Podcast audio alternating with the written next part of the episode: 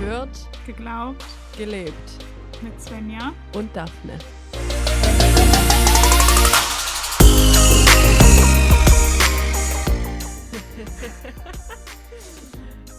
Hallo.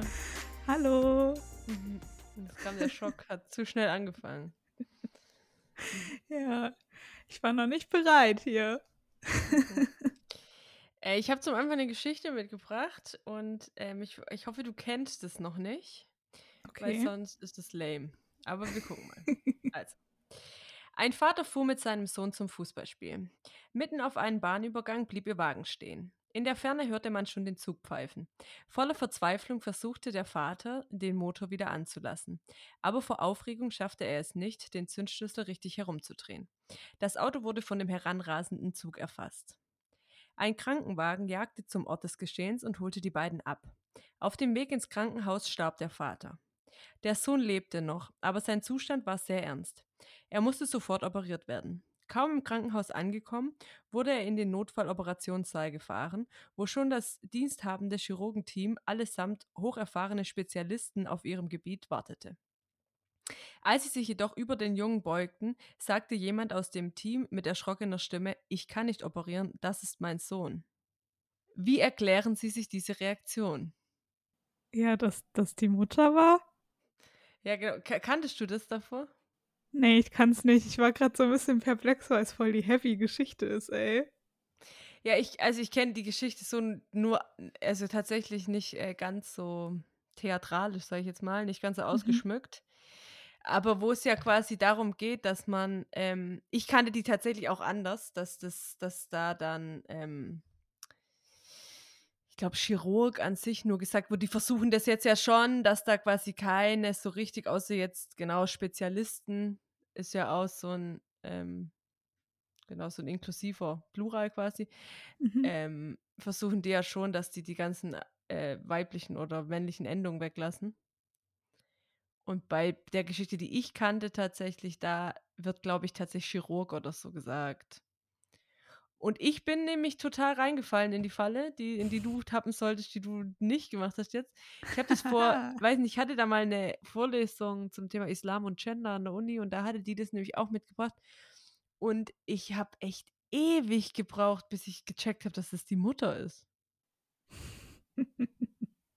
So, und dann war das schon so, ich hatte echt schon so Gedanken wie, hm, ist das vielleicht ein homosexuelles Elternpärchen oder sowas, bevor ich überhaupt auf die Idee gekommen bin, dass es ja die Mutter sein könnte. Und da habe ich ein bisschen erschrocken vor mir selber, aber das hat mir auch nochmal klar gemacht, ähm, wie jetzt auch in der Vorbereitung, dass ja so Rollenbilder schon einfach sehr antrainierte Sachen sind. Ich dachte halt, als ich war, mein erster Gedanke war, das muss die Mutter doch sein. Und dann, als du das dann so gefragt hast, dachte ich so, ist es nicht die Mutter? ist es jemand anderes? Hä? Deshalb war ich so kurz perplex und dann war ich so, nee, es muss doch die Mutter sein. ja. Ja, wenn man das halt einmal gemacht hat und dann weiß, dann kann man das jetzt, kann ich das jetzt auch nicht mehr so ganz nachempfinden. Ist auch schon ein paar Jahre her, dass ich das damals gemacht habe. Aber ich erinnere mich noch, dass ich ein bisschen schockiert war von mir selber am Ende. ja. Obwohl es hätte ja auch, also es hätte ja auch der zweite Vater sein können oder so. Merke ich gerade. Also es hätte ja nicht unbedingt, es müsste nicht unbedingt eine Mutter sein. Genau, aber du spielst da ja auf was anderes an. Du gehst ja Ja. davon aus, dass die Norm noch ne, oder was heißt noch nicht, aber dass die Norm halt immer noch ist, dass es halt eine Familie, Männchen, Weibchen und Kind ist. Da geht es ja eher darum zu sagen, dass Spezialisten oder kompetente Ärzte oder Ärztinnen, ähm, ja, dass man denen einfach Männlichkeit zuschreibt, also dass die halt männlich, Mhm. männlich sind. So. Und ich glaube schon, dass es in den letzten Jahren auch schon besser geworden ist, aber das ist ja immer noch extrem in manchen Fällen. Das stimmt. Gerade bei Ärzten habe ich auch oft wirklich immer eine männliche Vorstellung, aber ich glaube auch, weil ich gefühlt nur männliche Ärzte bisher hatte. Ja. Weil Was ich jetzt nicht unbedingt super finde. Manchmal Ja. hätte ich mir auch eine Frau gewünscht. Ja, also ich hatte tatsächlich beides. Es war aber ganz witzig, weil wir waren früher bei so einer Hausärztin und dere ihr ich weiß gar nicht, ob die eigentlich ein Pärchen waren. Auf jeden Fall die Person, also sie war Doktor und hatte halt jemand mit dem Team, der keinen Doktortitel hatte, aber Arzt war. Mhm. Und, der, und dann wurde das nämlich auch immer Doktor und wurde dann immer geschrieben. Das war nie umgekehrt, weil das halt, ja genau, weil ich glaube, dass das schon, also ich fand es damals schockierend, erinnere ich mich als Kind, als ich dort war und dann gemerkt habe, der, dass er kein Doktor ist. ja, das war. Nee, und die war, genau, und da hatte sie auf jeden Fall den Doktortitel und er nicht. Hm. Ja, okay. Vielleicht hat er ihn auch mittlerweile, keine Ahnung, ist jetzt schon ein paar Jahre her. Vielleicht. Genau, und hier bei der Recherche, da habe ich noch was anderes gefunden. Das fand ich tatsächlich sehr lustig. Der Funfact kommt aber von 2017. Vielleicht ist es auch schon nicht mehr so, wobei ich schätze eigentlich schon noch. In den Vorständen von, oh, und jetzt kommt so DAX, MDAX, SDAX, jetzt oute ich mich als gar keine Ahnung habende Person von solchen Sachen. Unternehmen gibt es mehr Personen, die Thomas oder Michael heißen, als es insgesamt Frauen gibt. Was? Das ist anscheinend ein Bericht von, von 2017. Also keine Ahnung, wie das momentan ist, aber 2017 war das so. Da gab es nämlich 49 Menschen, die Thomas oder Michael hießen und 46 Frauen, die dort gearbeitet haben. Alter. Das ist sehr krass. Das fand ich tatsächlich auch witzig. Das ist ja voll schwierig, dann da zu arbeiten, wenn jeder zweite Thomas oder Michael heißt. Braucht man dauernd Spitznamen. Also ich glaube, dass da ja schon viele Leute auch arbeiten. Ja, okay. Aber ja. Ich wie immer beim Bachelor, wenn da zwei Leute gleich heißen und die eine dann so einen T-Punkt noch hinten dran bekommt. Ja, oder man dann irgendwie bei der Vergabe der Rosen, er dann sagt, weiß nicht, Julia und beide schrecken so kurz auf und dann die Julia. peinlich, Alter. Aber nichts peinlicher wie der Bachelor, der die Namen verwechselt hat. ja. Das war auch schlimm, ja. Könnte mir aber auch passieren. Safe, Alter, vor allem am ersten Abend. Ich könnte wahrscheinlich keinen Namen und wäre so, du da, du kriegst eine Rose und du daneben auch. Naja, ich glaube, irgendjemand wird dich da ja hoffentlich catchen und dann wohl den Namen wirst du ja dann wohl merken können. Und du kannst direkt wieder nach Hause fahren. Ja, das ist ja auch meine größte Herausforderung, immer wenn ich Konfer mache, bei so einem Konferjahrgang alle Namen zu lernen. Und das ist schon echt heavy, weil manchmal sehen die Leute sich auch irgendwie ähnlich oder dann schreibe ich den Namen einer falschen Person zu. Und bis ich das dann wieder richtig geordnet habe, es dauert Ewigkeiten. Ja, ich hatte das ja bei Tima ganz dolle, dass ich die Namen ja alle nicht wusste. Und das war dann so, dann hast du uns ja verdonnert, dieses scheiß Spiel zu spielen, wo rechts und links dann immer die Namen wissen musste. Und da waren, glaube ich, Leute schon enttäuscht, dass ich die Namen nicht wusste. Das tat mir dann schon noch ein bisschen leid. Aber das darf man ja auch nicht persönlich nehmen. Ja, eben. Schön, dass ich dich damit ärgern konnte. wow. Jetzt kann man immer mit so Namensrätseln immer. Als ich die, als ich dann unsere Weihnachtsgeschenke verteilt hatte, wo die Namen drauf standen, da war ich auch die ganze Zeit so, heißt die Person jetzt wirklich so? Gebe ich gerade der richtigen Person das richtige Geschenk? ja, naja. Ja, was für Erfahrungen hast du denn gemacht im christlichen Kontext zum Thema ja, wie du dich als Frau vielleicht auch einfach gefühlt hast, zu predigen oder so. ähm, ganz unterschiedliche Erfahrungen. Aber ja, also was, was mir mal als erstes einfällt oder was ich auch manchmal Leuten gerne erzähle, um auch zu zeigen, hey, ähm, es gibt wirklich richtig unterschiedliche Kirchen, ist, ähm, ich hatte, wir hatten immer so ein Gemeindepraktikum einmal im Jahr, wo wir zweieinhalb Wochen in so verschiedenen Gemeinden unterwegs waren. Und dann war ich, also ich war mit zweien, äh, die auch am Joanneum studiert haben, unterwegs. Die waren beide einen Kurs unter mir. Und wir waren zu dritt, ähm, genau, in Siegen, Wittgenstein. Und da gab es eine Gemeinde, da durfte ich nicht predigen. ähm, da durfte ich nur die Kinderstunden machen, weil äh, Frauen dürfen da generell nicht predigen, aber Kinderstunden darf man machen, weil wenn man da was versaut bei den Kindern oder falsch erzählt, hat man noch genug Zeit, das zu berichtigen. Aber ähm, bei Erwachsenen wäre das halt schon fatal, wenn man da falsche Sachen erzählen würde und so. War das tatsächlich die Begründung? Also so haben sie es mir begründet, ja. ähm, genau, ich weiß noch, dass ich, ähm, also als ich mit meinen zwei jüngeren äh, Jo-Geschwistern dann da war, die halt einen Kurs unter mir waren. Und wenn die das erste Mal mitfahren, dann dürfen die halt noch nicht predigen. Und wir waren da halt dann diese zweieinhalb Wochen und haben dann auch etliche Gottesdienste gemacht. Und in dem Jahr musste ich halt überall predigen. Das war überall kein Problem, außer da. Und dann habe ich denen halt gesagt, so ja, entweder kann ich bei euch predigen oder es predigt halt keiner bei euch. und dann waren die halt so, ja, okay, dann predigt keiner bei uns. Und dann war ich so, okay, wenn das für euch so klar ist, dann gut. Und dann bin ich dann nur für die Mädchen-Jungschar hingegangen und habe die gemacht und bin dann wieder gegangen. Und in dem Jahr war das auch richtig schlimm, weil wir dann, äh, also ich dachte immer, das käme von den älteren Leuten da, also die so 50 aufwärts waren. Ähm, die Gemeinde generell war jetzt nicht so alt, dass jetzt ganz viele Senioren da waren, sondern die meisten waren wirklich so im Alter meiner Eltern. Und ähm, dann waren wir aber in dem Jahr bei so einem Bibelkreis für junge Erwachsene, die alle in unserem Alter waren. Und dann haben die halt so gesagt, also irgendwie haben wir so einen Bibeltext gelesen, da ging es irgendwie auch so ein bisschen darum, wie ähm, genau, wie die Christen zueinander gestellt sind und ob es irgendwie eine Rangfolge gibt und so. Und die waren schon sehr, sehr konservativ. Und da habe ich gemerkt, das kommt gar nicht nur von den alten Leuten, sondern auch von den Leuten, die in meinem Alter sind. Und das fand ich so krass.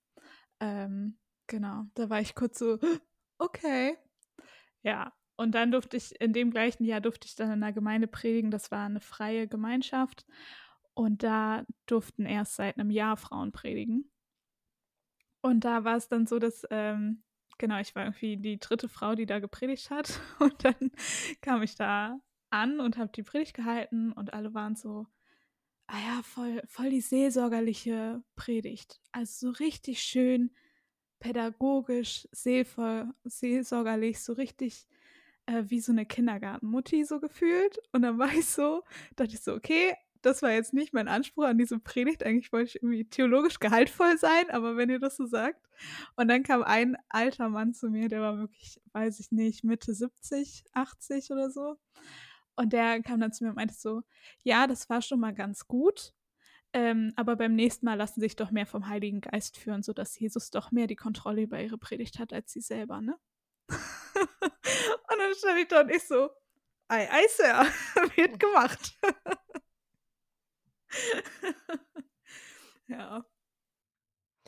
Ja, das finde ich ja auch voll spannend, weil das ja, ähm, das ja eins der Probleme ja auch ist, dass einfach Frauen dann andere, also selbst wenn Frauen und Männer die gleichen Eigenschaften haben, quasi unterschiedliche Sachen zugesprochen werden. Mhm. Also so, wenn jetzt ein Mann dieselbe Predigt gehalten hätte wie du, hätten vielleicht weniger Leute das als seelsorgerlich und pädagogisch eingestuft. Ja. So. Ja, voll. Und also, ich habe auch nicht anders gepredigt als sonst. Und am Joanneum hat man mir das, also hat man mir nie gesagt, dass ich seelsorgerlich predige oder so. Oder dass es halt besonders einfühlsam ist oder so. Und dann war ich schon so, in dem Moment war ich richtig stutzig, weil ich mir dachte so, hups, okay. Noch nie gehört.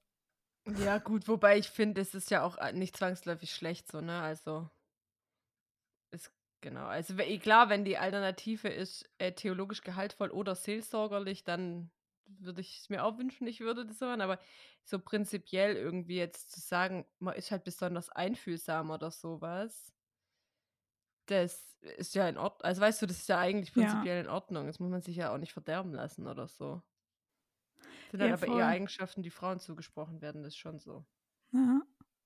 Ich glaube, für mich war es da auch einfach so ein, wahrscheinlich nochmal so ein, so ein, wie nennt man das, ähm, Berühren in die Wunde, weil ich glaube, mir auch am Joanneum oft so Emotionalität zugeschrieben wurde.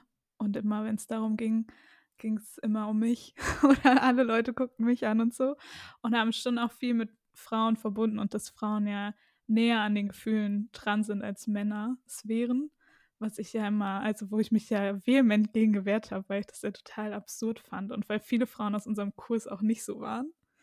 So, und dann dachte ich, glaube ich, war es für mich auch nochmal so in die Kerbe reingetreten. So. Ich finde es halt auch so ärgerlich, weil sich ja Leute dann schnell fehl am Platz oder falsch fühlen, sag ich mal. Also wenn ich jetzt zum Beispiel nicht großartig emotional bin oder so, dann heißt es, ich bin keine richtige Frau oder wie sieht es aus? Mhm. Und umgekehrt ja genauso. Also die Männer, die irgendwie genau besonders einfühlsam sind, ja genauso. Das macht ja in dem Sinne ja gar keinen also weißt du, das ist eher so davon geleitet, also bin ich immer eher geleitet davon zu sagen, ja, es, ähm, ich finde es voll schwierig für das Individuum halt. Ja, voll. Ja, und ich finde vor allem, es ist ja manchmal auch Prägung, ne? Wie und äh, ja, also ich meine, es hängt ja nicht an meinem Geschlecht, dass ich emotional bin. Also nicht, weil ich eine Frau bin, bin ich emotional, sondern weil ich das vielleicht auch so mitbekommen habe von meinen Eltern und von dem, wie wir Dinge zusammen erleben und äh, vielleicht auch an dem, was ich erlebt habe und so. Und da hat mich das schon geärgert, weil dann manche auch zu mir, also ich weiß noch in meiner, also am Ende des Johanneums saßen wir mal als Kurs zusammen und jeder wurde so richtig reflektiert und man hat ihm nochmal so Punkte mitgegeben, wo er sich in den letzten drei Jahren entwickelt hat. Und dann hat ein Kursbruder halt zu mir gesagt, ja, Senja, am Anfang warst du so krass emotional und da hatte ich richtig Angst, dass du diesem Job nicht gewappnet bist.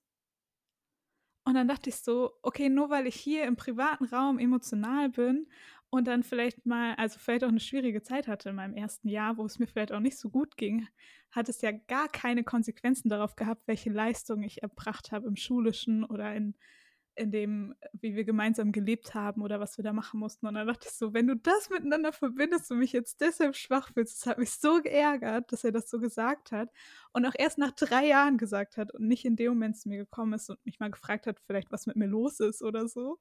Und da dachte ich schon so, oh, hätte ich richtig an die Decke gehen können. Ja. Naja, zumal ich ja schon auch finde, man kann das ja aus zwei Perspektiven betrachten. Jetzt weiß ich natürlich nicht, wie du drauf warst, so, ne? Wenn man wenn man die direkt immer in Tränen ausbricht, dann kann man natürlich keine Predigt halten, so, aber prinzipiell ist es ja nichts Negatives. Also emotional zu sein oder einfühlsam zu sein oder sich in gewissen Situationen halt einfach als so zu fühlen, wie man sich fühlt und das irgendwie dann ja in dem Ding auch irgendwie benennen kann, vielleicht, das ist ja nichts, das ist jetzt erstmal keine negative Eigenschaft. Ja. Das ist vielleicht keine Eigenschaft, die man im Moment Pfarrern zuschreibt, so, also männlichen Pfarrern jetzt tatsächlich, aber das hat ja damit nichts zu tun über die Qualität von dem, was für Arbeit man dann nachher macht. Ja, eben. So, und ich habe schon gemerkt, dass, also, ich war, also am Anfang wusste ich auch gar nicht, wieso ich so emotional war. Ich glaube, es war einfach durch diese Umstellung auf immer wieder umgezogen und man kommt in ein ganz anderes ähm, Setting und wir haben auch oft irgendwie so halt Kursabende gehabt, wo man viel darüber geredet hat, wie es einem gerade geht. Und das war schon manchmal irgendwie auffühlend für mich, wo ich dann auch manchmal halt geweint habe.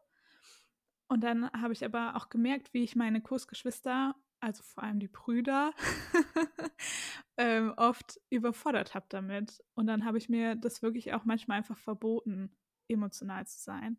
Und habe dadurch aber auch gemerkt, also so am Anfang habe ich gar nicht gemerkt, dass mich das stört, das sozusagen zu unterdrücken. Aber im Nachhinein habe ich schon gemerkt, dass mich das voll gehindert hat, an vielen Stellen auch ich selbst zu sein oder das zu sagen, was mir irgendwie auf, den, auf dem Herzen oder auf den Lippen lag, so. Weil ich dann schon gemerkt habe, okay, ja, natürlich wollte ich meine Kursgeschwister nicht damit überfordern, wenn ich emotional bin, aber gleichzeitig müssen sie halt auch damit lernen, umzugehen, ne, wenn Leute halt so sind oder das gerade mal nicht anders können. So und ja. Genau, ist ja die Frage, ob die Entscheidung, oder was heißt Entscheidung ist vielleicht falsch, aber ob das bei dir liegt oder dann bei ihnen so, ne? Also mhm. geht es quasi darum, dass du sie vor der Situation beschützt, sag ich mal? Oder geht es dann darum, dass sie damit klarkommen müssen, wie du ja auch meintest? Ja. Ja, vor allem, ich finde manchmal ja auch, ich finde, manchmal hilft ja auch, also ich heul, heul ja nicht immer nur wegen Sachen, die gerade akut sind. Also nicht, ich, man heult ja, oder man weiß nicht, ich heul ja nicht immer nur, wenn ich, was weiß ich, jetzt irgendwas Emotionales erlebt habe oder traurig bin oder so, sondern manchmal ist es ja schon auch so ein, ähm, Stress, wie man Stress loswerden kann. Also nicht, dass ich jetzt Ja. absichtlich mich hinhocke und heule, aber prinzipiell, wenn man, wenn ich merke, irgendwie mich überfordern Sachen oder sowas, und es ist gerade alles viel, habe ich da jetzt keinen konkreten Grund, warum ich heule, aber das geht einem dann nachher eigentlich meistens dann besser. Ja, voll.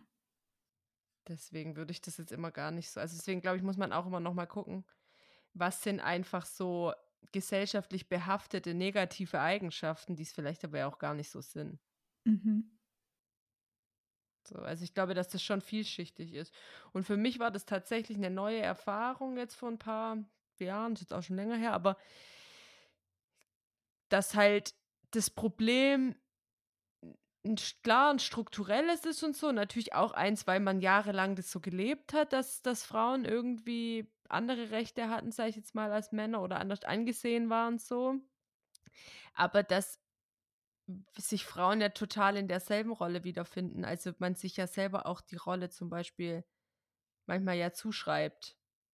Mhm. So. Und das zum Beispiel, ähm also, ich kann da keines ich habe da keine so Erfahrungen gemacht wie du jetzt irgendwie im kirchlichen Kontext. Ähm, ich finde, da müsste hätte ich mich auch sehr aufregen müssen tatsächlich. Ähm, Habe ich auch. da hätte ich da hätte ich auch keine Kinderjungschau mehr gemacht. Ich sage so, das habt ihr jetzt schon gehabt.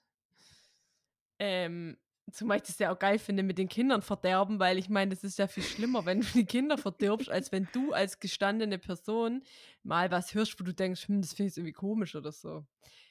Ja, eben. ja, aber ich merke, dass ähm, dass ich das im Kirchengemeinderat am Anfang zumindest hatte. Ob das jetzt tatsächlich damit um mich als Frau geht, das weiß ich nicht, weil ich in anderen Situationen schon auch manchmal so bin oder auch in der Schule und der Uni so war oder immer noch bin, dass ich mir oft Sachen auch einfach mal angucken muss, relativ lange, bevor ich mich dann da irgendwie einklinken kann. Also, so 'n bisschen so dieses nicht mal jetzt Hierarchie an sich, aber wie ist so die Gruppendynamik? Also, wie funktioniert das hier und wie kann ich mich da einfügen und wie genau, kann man da irgendwie funktionieren oder so?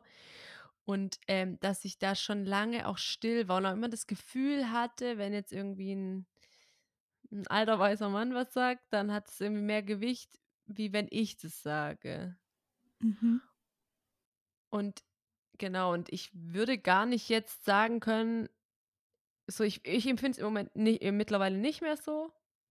Also, ich habe irgendwie da auch, glaube ich, irgendwie jetzt so meine Position irgendwie auch gefunden und ich finde das auch irgendwie eine 'ne allgemeine Wertschätzung irgendwie da und auch eine gewisse jeder darf irgendwie das so sein, wie er ist und seine Meinung so sagen und wir gehen trotzdem respektvoll miteinander um, so. Aber ich kann abschließend da gar nicht sagen, ob das jetzt genau ob das jetzt primär mein Thema war, also ob ich quasi, wenn ich so was gesagt habe, dann das Gefühl hatte einfach, dass Leute das so wahrnehmen oder ob das tatsächlich so war. Mhm. Wahrscheinlich liegt in der Mitte irgendwo die Wahrheit, aber Ja. prinzipiell Ja, ich also, ich merke das bei mir manchmal auch, also, dass ich so manchmal Leuten so 'ne krasse Autorität zuschreibe, die irgendwie weiß nicht, wenn die schon länger im Beruf sind als ich oder irgendwie mehr Erfahrung haben, älter sind und dann denke ich manchmal: „Wer bin ich, dass ich denen jetzt sagen kann, wie der Hase zu laufen hat“, so. Und dann denke ich immer so: „Oh fuck, soll ich das jetzt wirklich sagen oder wie sage ich das?“ Und da habe ich schon manchmal auch Probleme damit, auch meine Kollegen irgendwie, ähm, ehrliches Feedback zu geben oder so oder wenn ich jetzt Sachen vielleicht nicht so gut fand oder ändern würde oder so, dass ich schon richtig lang vorher überlege: „Wie will ich das eigentlich sagen und ausdrücken?“ Und ich habe gemerkt, am Johanneum war das auch erst so mit den Dozenten. Die hatten also, ich hatte rich also, ich hatte richtig Respekt vor denen so, hatte ich am Ende immer noch. Aber am Ende hatten wir so 'n Verhältnis miteinander, dass ich denen ehrlich was feedbacken konnte. Ich kann mich noch erinnern an einen Moment, da hat unser Direktor da hatten wir ähm, mussten wir so Referate in Theologie fürs Alte Testament halten und einer meiner Kursbrüder hatte 'n Referat, das war echt halt nicht gut. Und dann ist der danach halt voll ausgerastet und war so: „Ja, ich dachte, sie hätten sich besser entwickelt nach den 3 Jahren“ und so. Und es war richtig also, es war wurde richtig persönlich. Und wir alle saßen da und haben uns angeguckt und irgendwann habe ich halt zu ihm gesagt, ich so: „Ähm, ich glaube, dass äh, jetzt der Punkt gekommen ist, wo wir das Feedback abbrechen sollten, weil ich glaube, das, was Sie jetzt meinem Kursbruder noch zu sagen haben, das sollten Sie im Privaten sagen, aber nicht vom ganzen Kurs. Und das zu sagen, hätte ich mich nie getraut am Anfang der Johanneumszeit. Ich glaube, da hätte ich einfach gesessen und hätte wahrscheinlich äh, still mitgelitten. Aber am Ende waren wir dann auf so einer Ebene miteinander, wo ich wusste, okay, ich darf das sagen und er nimmt es nicht persönlich, wenn ich das sage. Und wir haben dann danach auch noch drüber geredet, das kurz reflektiert und so. Und dann war alles gut. er war mir auch nicht böse. Er hat dann eine geraucht und hat sich wieder beruhigt. so. Ähm, aber ich merke schon, dass ich, ja, also irgendwie bin ich manchmal so richtig autoritätsanfällig, so, dass ich mich dann einschüchtern lasse auch. Hm.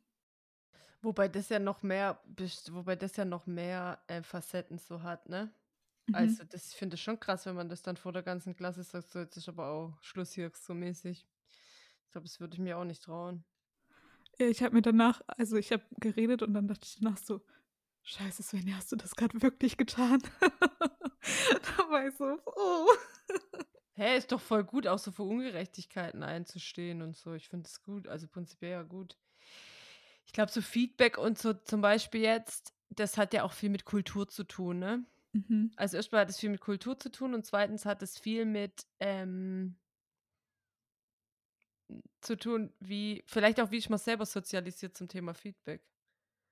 Und bei uns zu Hause, oder das heißt bei uns zu Hause vielleicht falsch, bei mir war das auch lange so und das habe ich lange, das habe ich spät auch erst gelernt, dass Kritik an Sachen oder sowas keine Kritik an mir persönlich ist so.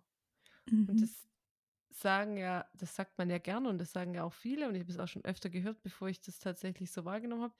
Aber so dieses, das war für mich echt auch früher dann immer so, okay, wenn die Person dann irgendwas gesagt hat oder irgendeine Person was gesagt hat, dann finden die mich jetzt blöd, weil ich das quasi so und so gemacht habe. Mhm. Und ich verfall da manchmal noch rein.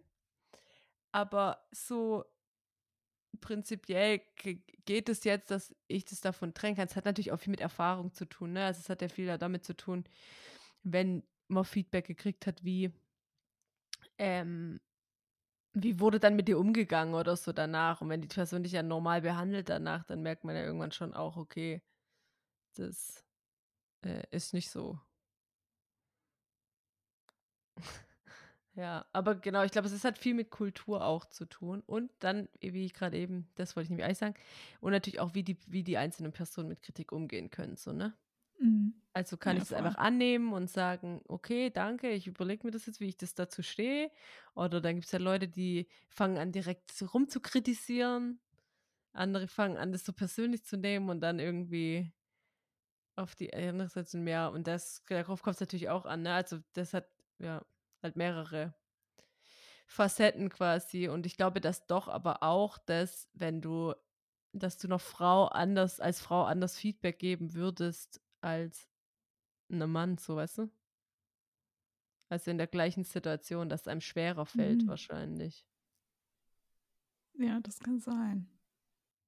Und ich finde das tatsächlich, oder das war, das war das, was ich vorher auch sagen wollte, ich finde mal, mal hat manchmal ja das Gefühl, auch so bei Debatten jetzt, dass Männer müssten quasi was ändern daran, wie sie sind oder wie die Situation in der Gesellschaft ist oder so. Das wäre so eine Männeraufgabe quasi.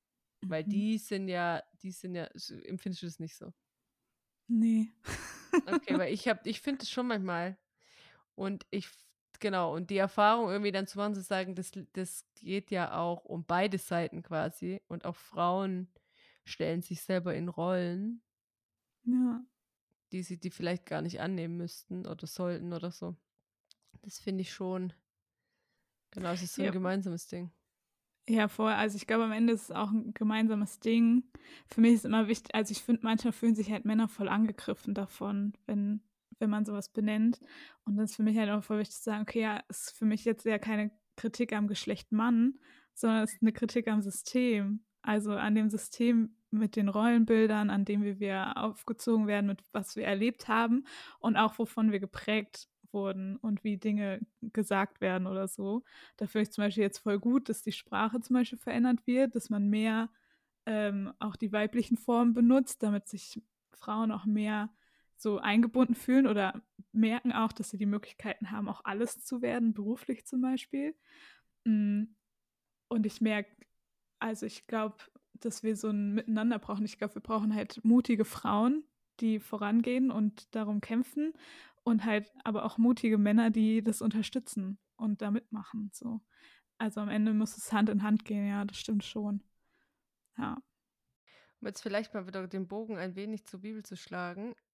Meine Professorin hat mir am Ende von unserer Exegese nämlich erzählt, dass es die sogenannte feministische Exegese gibt. Mhm. Kanntest du das?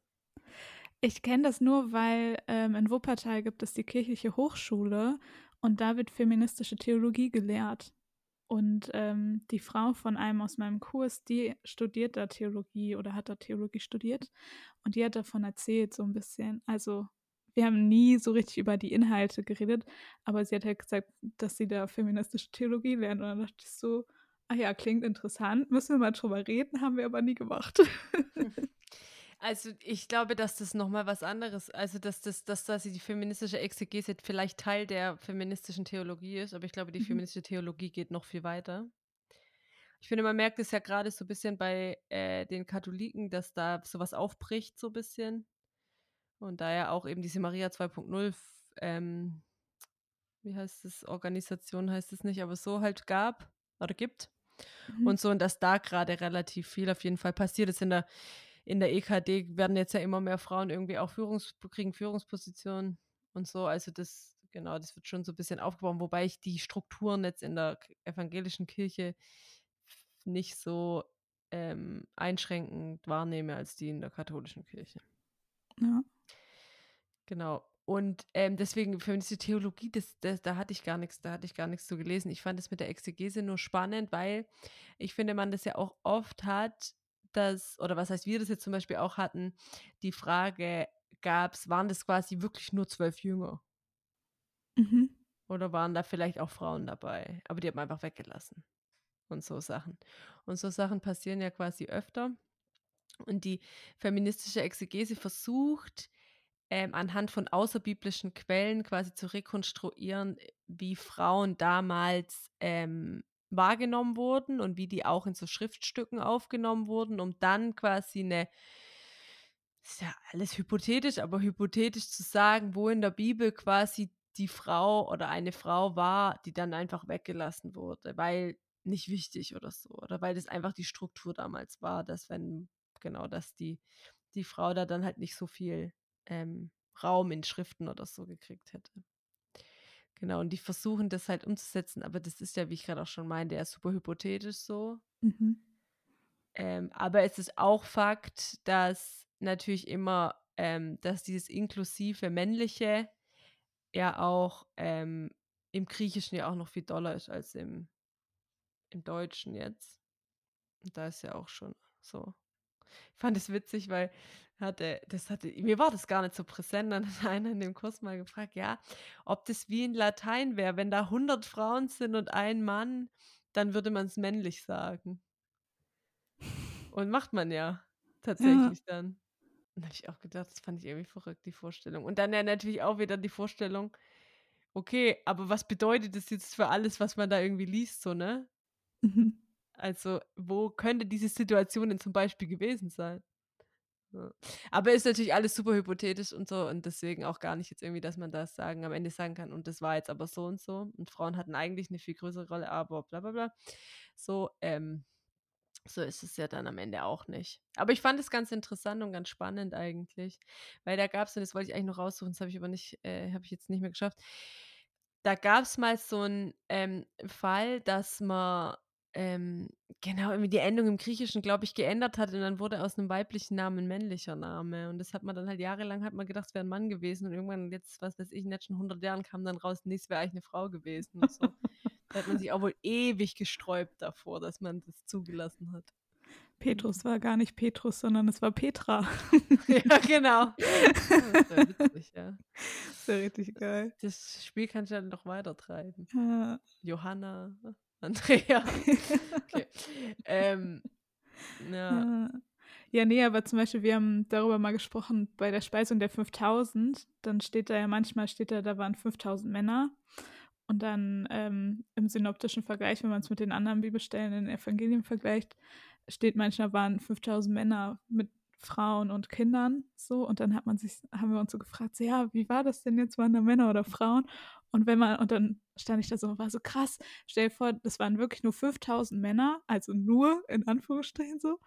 Ähm, und dann kommen noch mal von jedem Mann so eine Frau drauf, dann haben wir schon also noch mal das Doppelte, 10.000 Leute. Und dann kommen noch die Kinder, machen wir mal 20.000 und dann war ich so, boah, da wird es ja gleich noch viel heftiger, was da passiert ist. ja, voll. Also das, genau, das hatte ich ja gerade nämlich auch gedacht. Aber das sind ja alles so krasse hypothetische Sachen, gell? Das kann man irgendwie gar nicht. Ja. Das sieht man irgendwie gar nicht. Also so kann man das gar nicht so ganz begreifen jetzt und einordnen. Ja, das stimmt. Wie stehst du denn zu so Bibelstellen, die tatsächlich, also ich habe ja, ich kann ja mal eine, ich habe ja, ich habe ja eine mitgebracht, kann ich jetzt mal vorlesen? Oh, toll.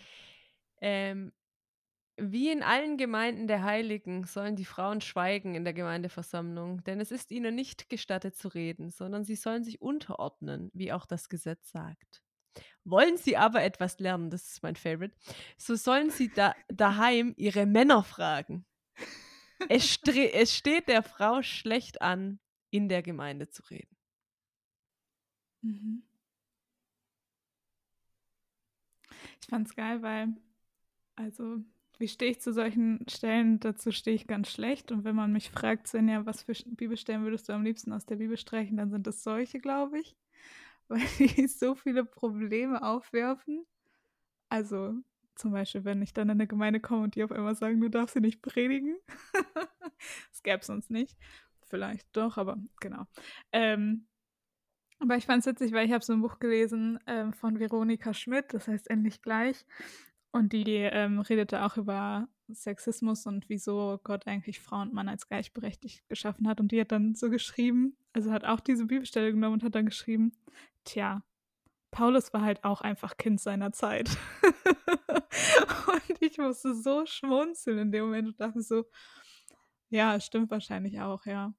Ich weiß, dass mein Dozent hat dazu gesagt, so ja, ist wahrscheinlich schon hardcore an die Gesellschaft damals angepasst und so. Und trotzdem steht es halt da und wird eine sehr große Wahrheit für manche Leute auch ähm, so genommen. Ja.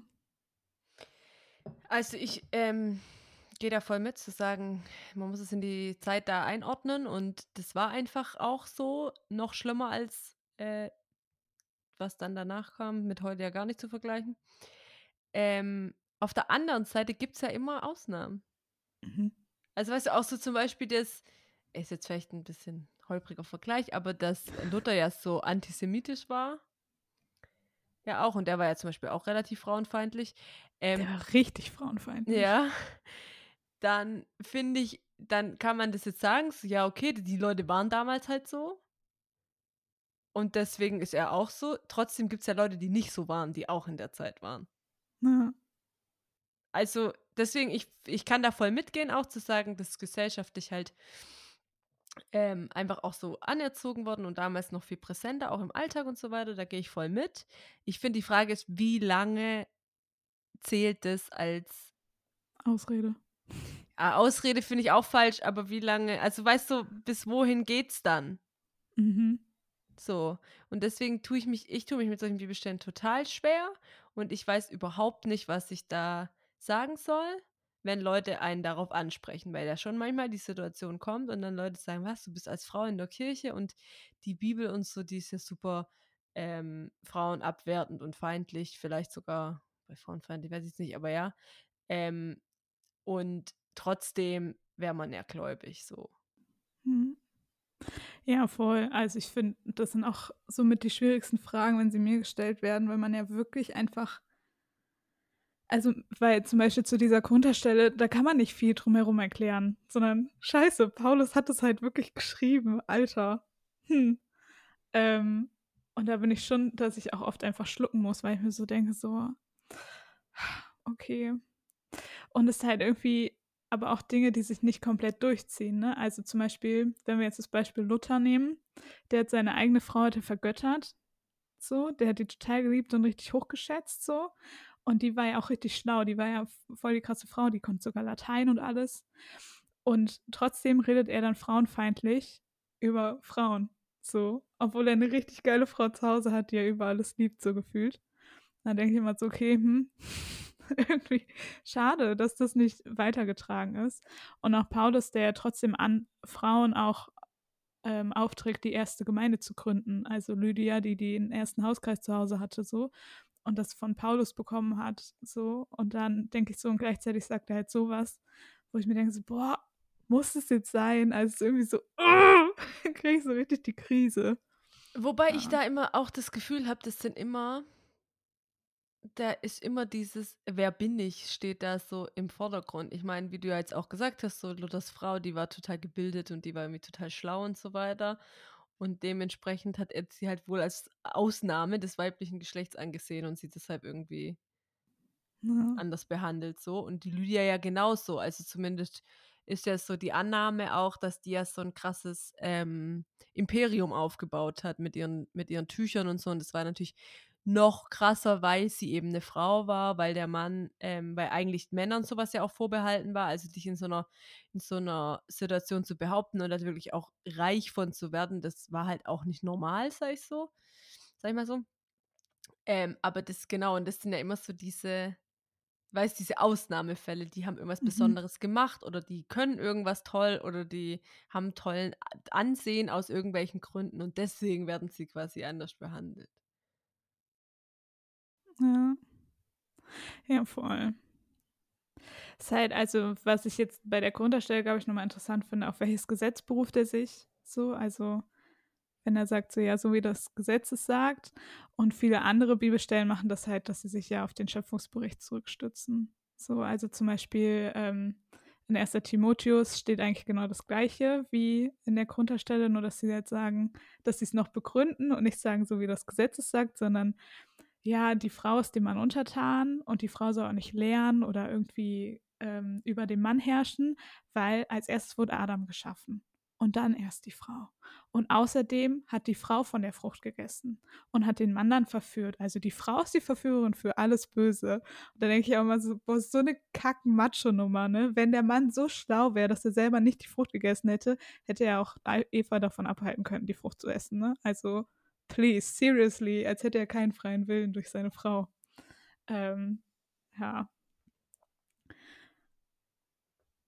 Und dann, und die Stelle kannte ich noch nicht, aber die ist wohl auch so eine richtig ähm, oft zitierte Stelle, wenn es um Frauenfeindlichkeit geht. und die steht in Sirach. Und da steht nämlich, die Sünde kommt her von einem Weibe. Und um ihrer Willen müssen wir alle sterben. Ja, wir hatten das tatsächlich in der Uni. Also gar nicht weiter darüber geredet, aber da ging es darum, da die Professorin das nämlich vorgelesen damals und hatte dann auch, oder ich weiß nicht, ob sie das genau vorgelesen hat, oder ob sie allgemein nur gesagt hat, dass das da so krass auch nochmal drin steht. Ja. ja. Ja, und das finde ich schon hart, also dass sozusagen die Frau für das Böse irgendwie verantwortlich wird. So, also nur durch die Frau ist das Schlechte in die Welt gekommen, sozusagen. Und das war ja früher wirklich auch so ein, so ein Gedanke, der voll, ja, voll reingespielt hat in viele Dinge, dass wirklich die Frau als schlecht angesehen wurde oder schlechter und halt wirklich auch Sexualität als was Schlechtes angesehen wurde, weil die Frau sozusagen mit ihren Reizen als Verführerin galt und so. Und das finde ich schon heavy. Und auch so ein bisschen nimm dich in Acht, so mäßig, ne? Also mhm. im Zweifelsfall manipuliert die dich da jetzt hin, wo du eigentlich gar nicht sein willst. Ja. Ja, ja voll. Und dadurch, dass man dann ja früher noch gesagt hat, also ich glaube, Augustinus war das, der da so voll der Vorreiter war und das nochmal so richtig ähm, ausgearbeitet hat mit der Erbsünde, dass man halt gesagt hat, so ja, jeder Mensch ist von Beginn an sündig und das nennt man Erbsünde, das ist sozusagen die Wurzel des Baumes. Und dann kannst du noch deine Tatsünden tun, die du heute und morgen machst und so aber von Anfang an bist du sündig und das kommt halt durch das Essen der Frucht im Garten und das war ja Eva. Scheiße. und dann war ich immer, als wir auch darüber gesprochen haben, im Unterricht, war ich immer so, boah, ich finde es so kacke mit dieser Kack-Erbsünde, Alter. Hätte ich mal ausrasten können. Ja. Und da sagt tatsächlich die ähm, Veronika Schmidt in dem Buch, was ich gelesen habe, und das fand ich ganz cool, weil sie hat dann wirklich so gesagt, ähm, aber hat dann nochmal so, sozusagen drauf geguckt, wie wurden eigentlich Mann und Frau geschaffen. Ähm, und am Ende sieht man ja, also Mann und Frau werden geschaffen und irgendwie als ebenbürtige Partnerschaft. Also sie hat gesagt, äh, Gott hat ebenbürtig, also die, Gott hat Mann und Frau als ebenbürtige Partner geschaffen, aber nicht den Geschlechterkampf geschaffen, sondern beide haben genau den gleichen Auftrag bekommen. Es hieß nicht nur Adam, jetzt bebau die Erde und bewahre sie. Ach ja, und Eva, du kümmerst dich um die Kinder, ne? Sondern es hieß Adam und Eva, ihr Menschen, ihr sollt gemeinsam die Erde bewahren und bebauen. Also sie haben genau den gleichen Auftrag bekommen, genau die gleichen Voraussetzungen dafür so.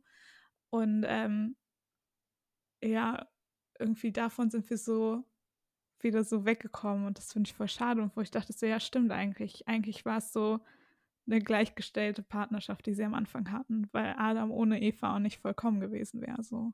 Sondern sie mussten erstmal danach suchen, wer kann ihn eigentlich wer macht das komplett? So, und erst als sie zusammen waren, war es komplett und es war gut und gleichgestellt und so. Ja. Ja, wie stehe, also wie, genau, was antwortest du denn dann Leuten, wenn sie dich das fragen? Oder was macht es mit dir? Vielleicht auch. Ich meine, da gibt es jetzt auch noch eine andere Stelle bei Paulus, wo es darum geht, dass man dem Mann quasi untergestellt sein soll und er für die Familie redet und er das Oberhaupt der Familie ist, bla bla bla. Also wenn mich jetzt jemand fragt, so von wegen, ja, soll die Frau, steht die Frau nicht unter dem Mann oder wie? Ja, ja, vielleicht auch so die Prägung. Gut, okay, du kommst jetzt aus keinem christlichen Elternhaus, deswegen ist es fast schon diese Prägung vielleicht ja auch nicht. Aber ähm, ja, ich weiß nicht. Es ist ja schon manchmal so, dass es ja dann auch heißt, ähm Okay, jetzt habe ich da was ganz anderes mit. Hätte ich ja gerade mit reingebracht, was da gar nichts verloren hat. Aber ähm, nee, ich finde schon, also ich finde manchmal, also erst abgesehen davon, dass ja auch so Hochzeit und Heiraten und so eine partnerschaftliche Verbindung ja oft auch sehr hoch gehalten wird in christlichen Kreisen. Gefühlt ist da ja das Heiratsalter ja auch niedriger als sonst irgendwo. Mhm. Und dass ähm, ich finde, dass sowas ja, also das zum einen ja was mit einem macht, also einfach so, wie das, wie das dann ähm, genau die Tradition irgendwie ist oder wie man es wahrnimmt. Und zum anderen ja, dass das ja halt genauso in der Bibel steht. Und das, und darüber haben wir jetzt ja auch noch gar nicht gesprochen, dass man ja auch eigentlich nicht sagen kann, das gefällt mir das, und das lasse ich weg. Also wir können mhm. jetzt ja nicht sagen, okay, die Stelle gefällt mir jetzt nicht. Die ist, auch wenn man sie einordnet in die damalige Zeit, kann man jetzt sagen, es bedeutet was anderes, aber prinzipiell gefällt sie mir eigentlich nur nicht, deswegen lassen wir sie jetzt einfach mal weg. Und die andere gefällt mir besonders gut, deswegen zählt die doppelt. So.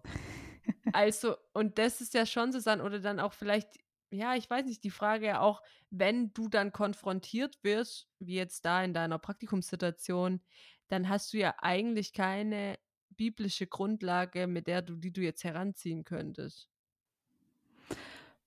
Ja, also es ist auf jeden Fall schwer ne, am Ende. Ich glaube, gerade bei der Situation, wo ich in der Gemeinde war, wo ich nicht predigen durfte, da habe ich mich tatsächlich dann irgendwann mit dem Vorsitzenden getroffen. Und den habe ich dann einfach mal dazu ausgequetscht, weil ich es verstehen wollte, wieso der Ansatz so ist oder wieso die das so sehen, mm, damit ich das für mich einordnen und auch ab, abwickeln kann. So dass ich einfach sagen kann, okay, ich weiß, woran es liegt. Jetzt kann ich vielleicht auch damit ein bisschen besser umgehen. Wahrscheinlich finde ich es trotzdem noch scheiße. Ähm aber ich habe wenigstens verstanden, woher es kommt so. Ähm und ich glaube für mich, also wenn jetzt, und mir wurde die Frage ja auch schon ein, zwei Mal gestellt, so wie das eigentlich ist. Und für mich ist es total schwer darauf zu antworten, weil ich ja selber auch für mich merke, dass es für mich auch oft ein innerer Kampf ist. Also weil ich auch in einer Familie groß geworden bin mit einem relativ traditionellen Rollenbild. Also gerade von meinen Großeltern her war es noch sehr strikt. Bei meinen Eltern ähm, es ist schon ein bisschen aufgebrochen. Als ihr jetzt Weihnachten nochmal drauf angesprochen habt, waren sie beide sehr entrüstet, als ich gesagt habe, ja, manchmal habe ich schon das Gefühl, wir haben hier so ein altes Rollenbild so. meine Mama macht den Haushalt, mein Papa macht den Garten. Ähm, oder mein Papa geht arbeiten, näher gesagt. Ähm, und da waren die dann schon so, oh je, und auf einmal hat mein Papa jeden Tag den Tisch abgeräumt nach dem Essen, so, und hat immer gesagt, Svenja, siehst du? so, also sie waren schon auch berührt davon, dass ich das gar nicht gesagt habe. Es hat ein bisschen was angestoßen, das fand ich auch cool. Ähm, aber ich merke, dass es bei mir dann auch manchmal so tief verankert ist, weil ich kann total, ich muss mich überwinden, eine Baumaschine in die Hand zu nehmen, weil das ist für mich etwas, wo ich meinen Papa nur drin gesehen habe und ich irgendwie das irgendwie mit Männlichkeit manchmal verbinde und ich hasse mich selber dafür. So, weil ich mir denke, so, Alter, du kannst doch so ein Kackloch in die Wand bohren äh, und tust dich jetzt damit schwer, das einfach mal zu machen. Ähm, genau, und deshalb merke ich, dass für mich halt auch so ein innerer Kampf ist und diese Stellen halt total viel in mir auslösen. Und gleichzeitig merke ich aber, wenn ich sozusagen im Gesamtkontext der Bibel oder auch des Neuen Testamentes dann gucke und auf Jesus gucke, dass er, er einfach anders war. Er war anders als die Gesellschaft damals. Er war revolutionär. Er ist auf die Frauen zugegangen. Frauen wurden auf einmal die ersten Zeugen der Auferstehung durften das als erstes sehen, was auch als, also was total krass ist, weil niemand hätte ja früher geschrieben, ach ja, die Frauen waren zum ersten, als erstes am Grab und sind dann da hingegangen. Wenn das eine Lüge gewesen wäre, dann, also es hätte ja niemand geglaubt, so. Und also es wäre total dumm gewesen zu schreiben, Frauen haben das als erstes gesehen, so. Und wo ich merke, okay, Jesus hat manchmal die Frauen halt nochmal auf einen also ist sie nochmal anders begegnet. Und mich hat das schon berührt, als ich dann irgendwie auch im, also im Joanneum dann gemerkt habe, so, okay, ja, zum Beispiel Lukas schreibt total viel über Frauen und das fand ich total cool, weil ich mich da, glaube ich, auch nochmal anders reinfinden konnte. Und wo ich gemerkt habe, eigentlich würde ich mir wünschen, dass wir vielleicht manchmal mehr wie Jesus wären. Nicht, also, dass wir sozusagen nicht der Gesellschaft hinterherhecheln und sagen, okay, ja, wir sind der Spiegel der Gesellschaft als Kirche, sondern dass wir eigentlich was vorprägen und was dann die Gesellschaft vielleicht durchdringt, dass wir einfach als Kirche auch andere oder als Christenheit Dinge anders machen, anders die Menschen sehen und nicht auf das Geschlecht reduzieren. Also, also das ist jetzt eine schöne Vorstellung, die du da hast. Ja. Aber das ist ja sowas für nicht praktikabel. Also ich weiß nicht, wen du jetzt genau mit Kirche meinst, aber die, das, die, die Traditionen und so, die so groß geschrieben werden in der Kirche, das braucht ja gefühlt noch viel länger als in der Gesellschaft, bis die aufgebrochen werden und Veränder Veränderung stattfinden kann überhaupt. Ja, ich glaube halt, dass man im Kleinen ja mal anfangen kann. Ne? Also ich finde, ähm, keine Ahnung, man muss nicht erst darauf warten, dass äh, keine Ahnung, jetzt an Tankstellen überall die geschlechtergetrennten Klos aufgehoben werden und es jetzt Unisex-Klos gibt, bis man das in der Kirche machen kann. So, man kann es einfach in der Kirche machen und Leute können das erzählen und sind so, hey cool, das gibt's da. Und vielleicht denkt auch mal dann irgendein Restaurant darüber nach, ach ja, könnten wir auch machen. keine Ahnung. Also, dass man, ich würde jetzt sozusagen nicht von der großen Institution denken, sondern von den kleinen Leuten, die es sozusagen weitertragen. Ja. Okay, mhm. Ich meinte andere Sachen. Ich, ich ging eher von quasi Strukturen aus und von genau dann Umsetzung und wie dann Sachen gesehen werden zum Beispiel auch. Aber mhm. das sind, genau, ja, voll. Also muss man ja auch oder merkt man ja auch. Ich finde, ich, ich merke das immer ganz krass, dass ich irgendwie auch in so einer Bubble lebe. Da denke ich manchmal so, oh Mann, sind wir schon weit und so. Und dann muss man nur ein bisschen mit zwei anderen Leuten reden. Da ich wieder, okay, ich glaube doch nicht. Ja. So. Also das auf jeden Fall. Ja, zum, zum Abschluss habe ich jetzt ähm, noch. Du kennst ja Jana Highholder.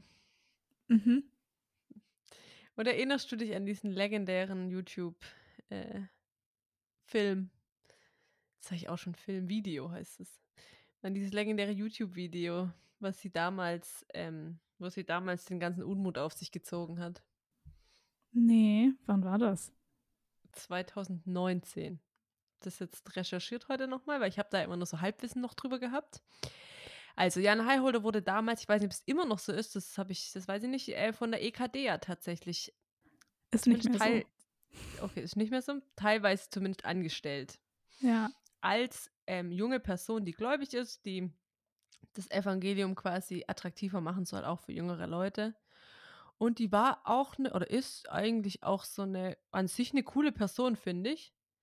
die sieht jetzt auch, die sieht normal aus, nicht so überchristlich wie manche andere Leute. Und die, ähm, genau, und die, genau, ich finde eigentlich prinzipiell habe ich an der auch nichts auszusetzen, so. Die ist mir persönlich einfach manchmal so ein bisschen over auch und so. Ähm, aber das sind mir andere Leute auch, das hat es mit ihr persönlich nichts zu tun. Ähm, genau, und die hatte aber eben einmal diesen Dings, wo es dann eben drum ging, was sie denn macht mit so Stellen, wie zum Beispiel bei Paulus, wo es heißt, äh, die Frau sei dem Mann untergeordnet und genau. Und daraufhin sagte sie Jetzt kommt's.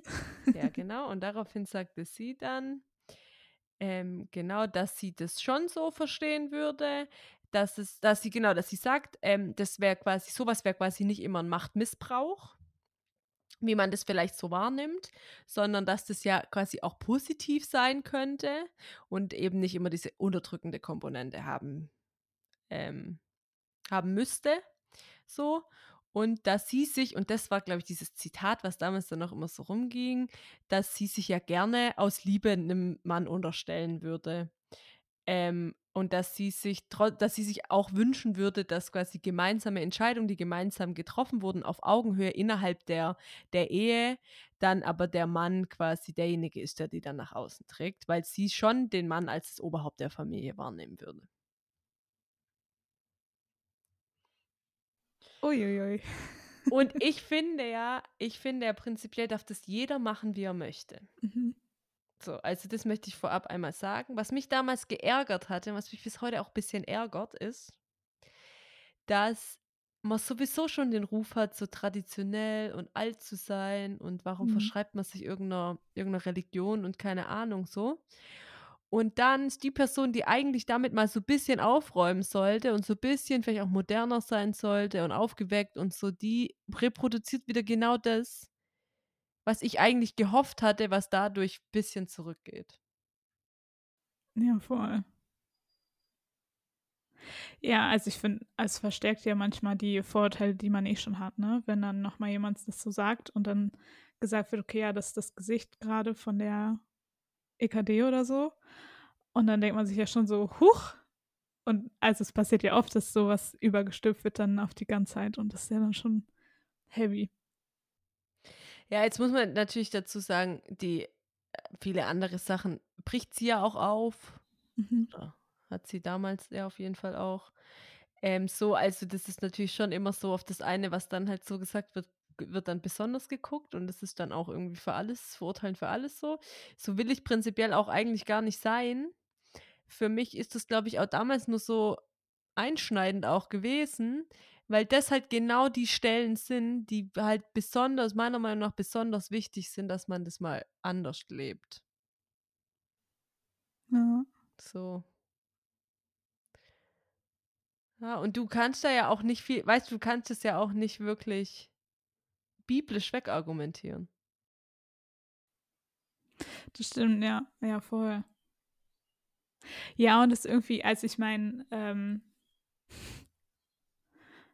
also ich, ich hätte gerne, äh, gerne hätte ich sie danach gefragt, wieso. Also ich hätte gerne noch mehr dazu gehört. Wenn wir mir das Video mal komplett angucken. Ähm, weil mich schon interessieren würde, okay, ja, wieso soll das jetzt der Mann nach außen tragen? So, also, oder was bedeutet das für sie, wenn sie sagt, okay, ja, wir treffen gemeinsam eine Entscheidung, aber der Mann ist dafür da, das in die Öffentlichkeit zu tragen? Ähm, würde ich mich schon vor, also würde ich schon gerne wissen, wie sich das so vorstellt, also was sie darunter meint, ne? Also ich, ich treffe auch gerne Entscheidungen mit meinem zukünftigen irgendwann Mann in meiner, in meinen Visionen. ähm, aber ich würde die gerne dann auch selber weitererzählen wollen. Und er darf sie auch weitererzählen, ist mir egal. So, halt wir beide. I don't know. Ja, aber auch so dieses, und damit bin ich ja glücklicherweise gar nicht aufgewachsen. Da können die Generationen vor mir bestimmt was anderes erzählen. Ähm, die, so dieses Oberhaupt der Familie ist der Mann und Mhm. ähm, der sitzt dann am, am Kopfende des Tisches und muss dann für alle beten und sowas. So, mit das bin ich halt gar nicht aufgewachsen. Also ich wurde damit so ein bisschen konfrontiert, weil mein Uropa so war. Wobei der eigentlich gestorben ist, als ich vier war oder so, glaube ich. Oder wahrscheinlich noch kleiner. Von dem kenne ich dann halt nur so Geschichten. Aber deswegen ist das, das, das löst immer, immer Komplexe aus, wenn da irgendwelche Leute dann sowas sagen wie, ja, du bist ja das Familienoberhaupt, deswegen mach mal bla bla bla. Da bin ich immer kurz davor aufzustehen, zu sagen, gut, wenn das das Familienoberhaupt ist, dann bin ich jetzt hier aber nicht Teil davon. ja.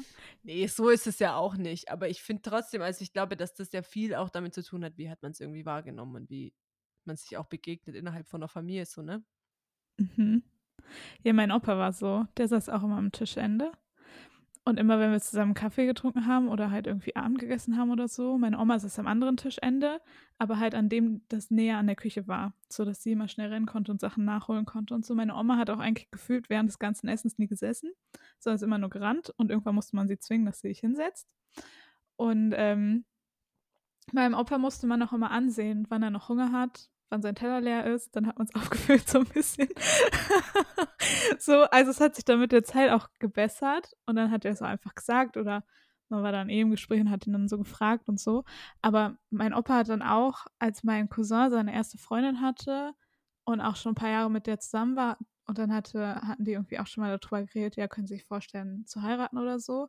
Dann hat mein Opa auch zu ihm gesagt, so, ja, aber ähm, du musst dann deinen Namen behalten du darfst nicht den Namen von deiner Freundin annehmen, weil das gehört sich so. Als Mann muss man seinen Namen behalten. Und da musste ich auch noch mal so richtig schlucken, weil ich mir so dachte, so, wo geht es jetzt eigentlich nur um die Würde, dass unser Name weitergetragen wird und mein Cousin der einzige Typ ist bei uns Enkeln? So? Oder geht es darum, dass, dass die Ehre des Mannes sonst gekränkt ist, wenn man den Frauennamen annimmt? Und da, da war ich dann auch, also da war ich, glaube ich, auch gerade in meiner Teenie-Phase. Da hätte ich am liebsten sofort rebelliert und mit ihm diskutiert. Aber ähm, bei meinem Opa habe ich mich das nicht so getraut, mit ihm zu diskutieren. ich, ich finde, manchmal bringt, also ohne jetzt sagen zu wollen, so, das bringt nichts. Manchmal, manchmal bringt es ja auch nichts.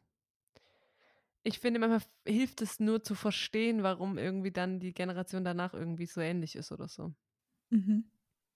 Also das finde ich schon oder auch einfach bemerkenswert zu merken, dass die Person, also das jetzt mein Vater oder so, mein Opa ist jetzt nicht so, aber dass, dass das voll krass ist, dass der nicht so ist, so, ne? Also einfach so diese Abstraktion zu machen, zu sagen, ey, die sind die ganze Zeit so aufgewachsen, das war für die völlig normal und das irgendwie dann anders weiterzugeben oder so, das ist schon auch krass.